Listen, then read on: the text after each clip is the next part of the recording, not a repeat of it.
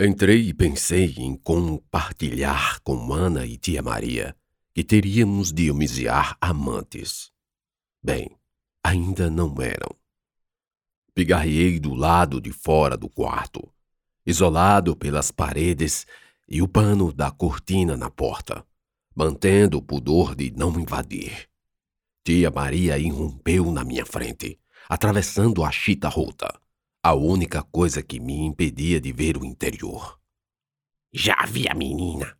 Amanhã volto. Falou baforando na minha cara o hálito de cachaça. Eu só assentei, contendo o embrulho e arrepio. Depois ela saiu, não tomando conhecimento para concorrer com a cumplicidade.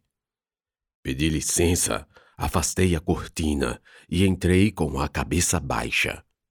Estava escuro, e só os olhos de Ana se destacavam na sua face acinzentada, olhando-me fixamente. O sargento Barbosa vai esconder uma moça aqui, Falei, mas ela não disse nada. Virou de banda, rosto para a parede. Eu, por outro lado, perdi qualquer interesse e coragem em saber como ela estava. A velha só tinha examinado, deixado para o dia seguinte. Mediante o silêncio de vergonha, saí. Lá fora avisei o sargento, que trouxe a moça para o barraco. Entraram pelos fundos. A escuridão sem lua deixou o interior num breu terrível. Eu não enxergava a tal Maria das Dores, pelo menos suas feições.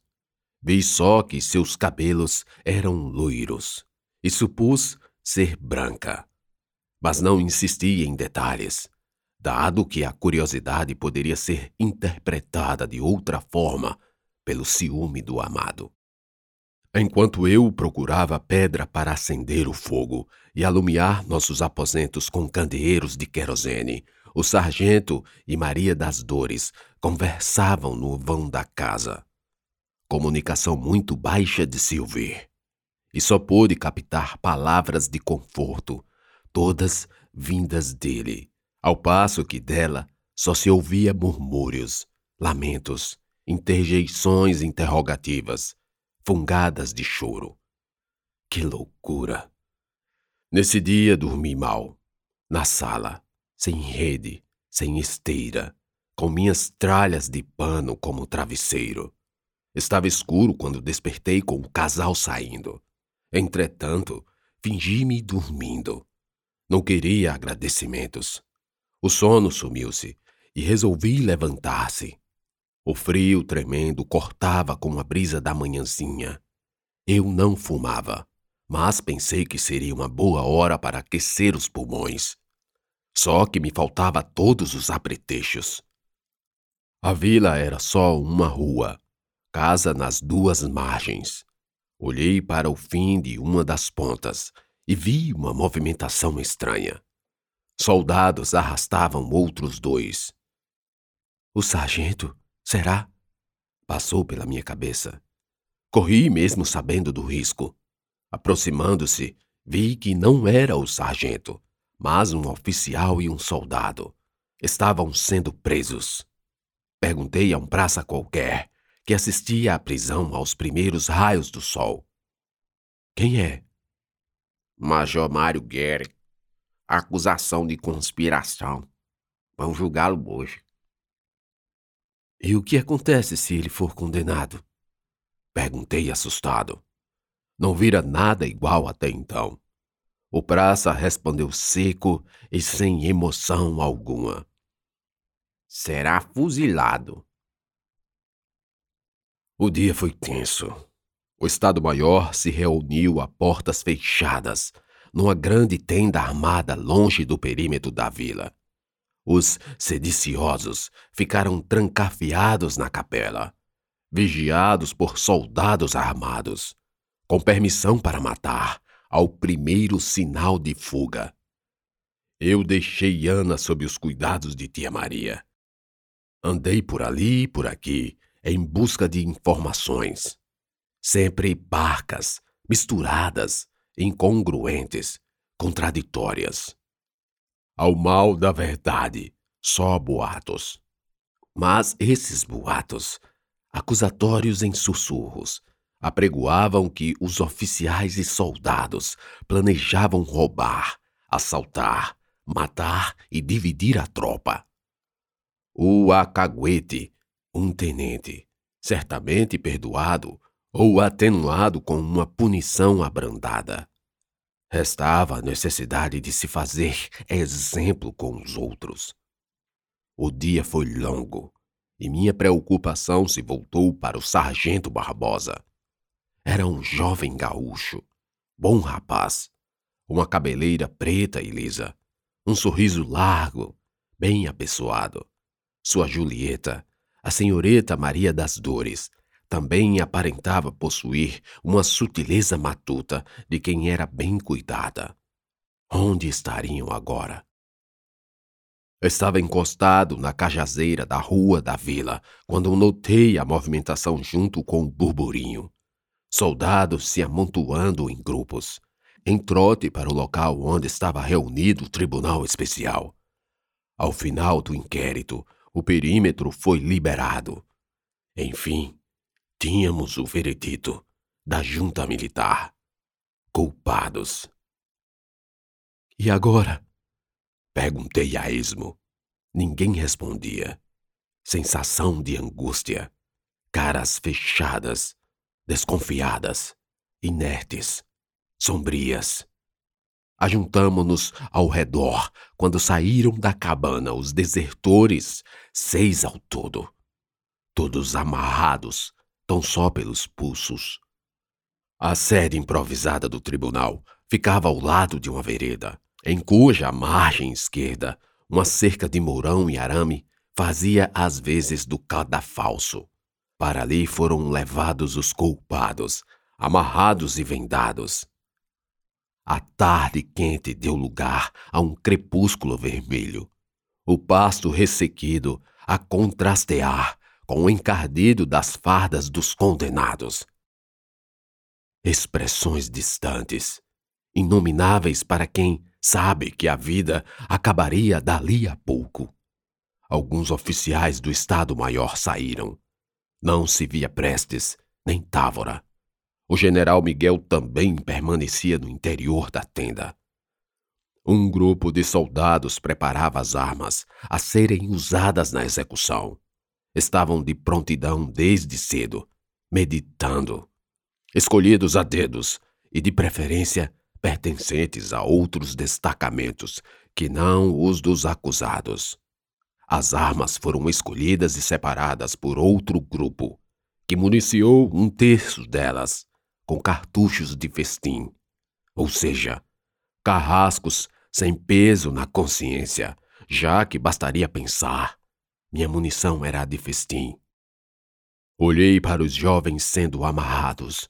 Eu era um rapaz, e eles não diferiam em muito na minha idade. O major maior patente entre eles, permanecia sereno, firme e sem arrependimento algum.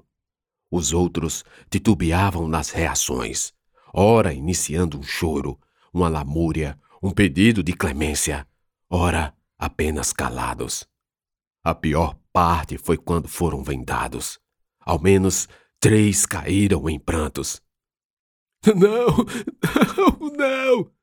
gritavam já estavam amarrados, e o desespero foi tão grande que um deles desprendeu as cordas, puxando a venda e empreendendo uma fuga inútil, pois logo foi derrubado, imobilizado e colocado novamente no tronco.